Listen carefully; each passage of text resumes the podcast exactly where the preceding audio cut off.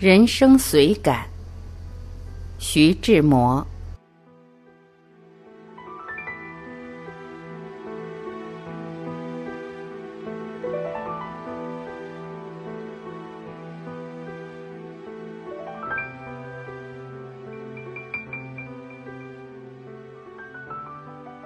就是打破了头，也还要保持我灵魂的自由。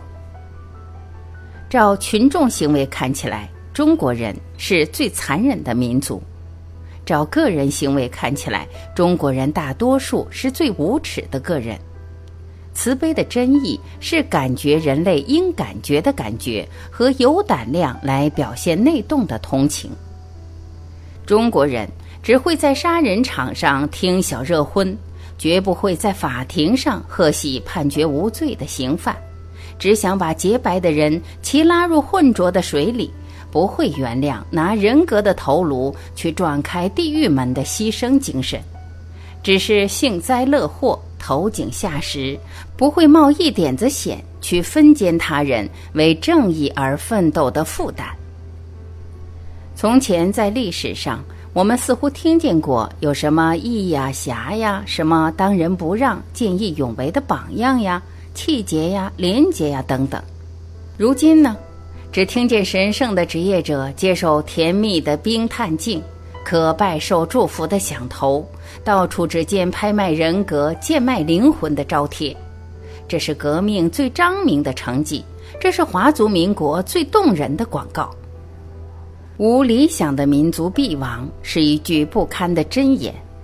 我们目前的社会政治走的只是卑污苟且的路，最不能容许的是理想，因为理想好比一面大镜子，若然摆在面前，一定照出魑魅魍魉的丑迹。莎士比亚的丑鬼卡利彭有时在海水里照出自己的尊容，总是恼羞成怒的。所以，每次有理想主义的行为或人格出现，这卑污苟且的社会一定不能容忍。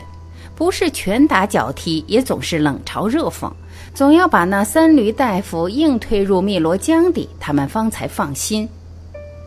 我们从前是儒教国，所以从前理想人格的标准是智仁勇。现在不知道变成了什么国了，但目前最普通人格的通性。明明是愚暗、残忍、懦怯，正得一个反面。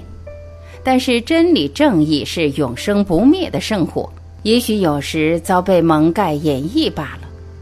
大多数的人一天二十四点钟的时间内，何尝没有一刹那清明之气的回复？但是谁有胆量来想他自己的想，感觉他内动的感觉，表现他正义的冲动呢？蔡元培，所以是个南边人说的壮大、愚不可及的一个书呆子，卑污苟且社会里的一个最不合时宜的理想者，所以他的话是没有人能懂的，他的行为是极少数人如真有敢表同情的，他的主张、他的理想，尤其是一盆飞旺的炭火，大家怕炙手，如何敢去抓呢？小人之进而不知退。不忍为同流合污之苟安，不合作主义，为保持人格起见，生平仅知道是非公道，从不以人为单位。这些话有多少人能懂？有多少人敢懂？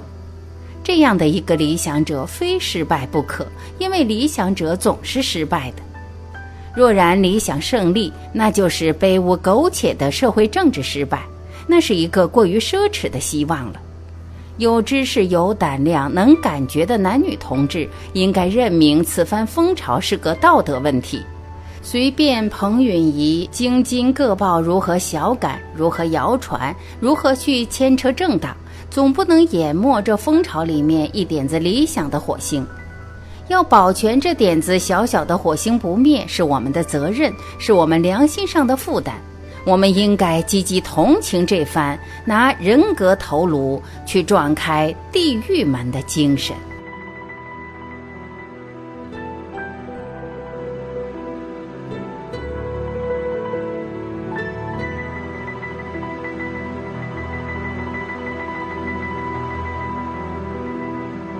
感谢聆听，我是晚琪，我们明天再会。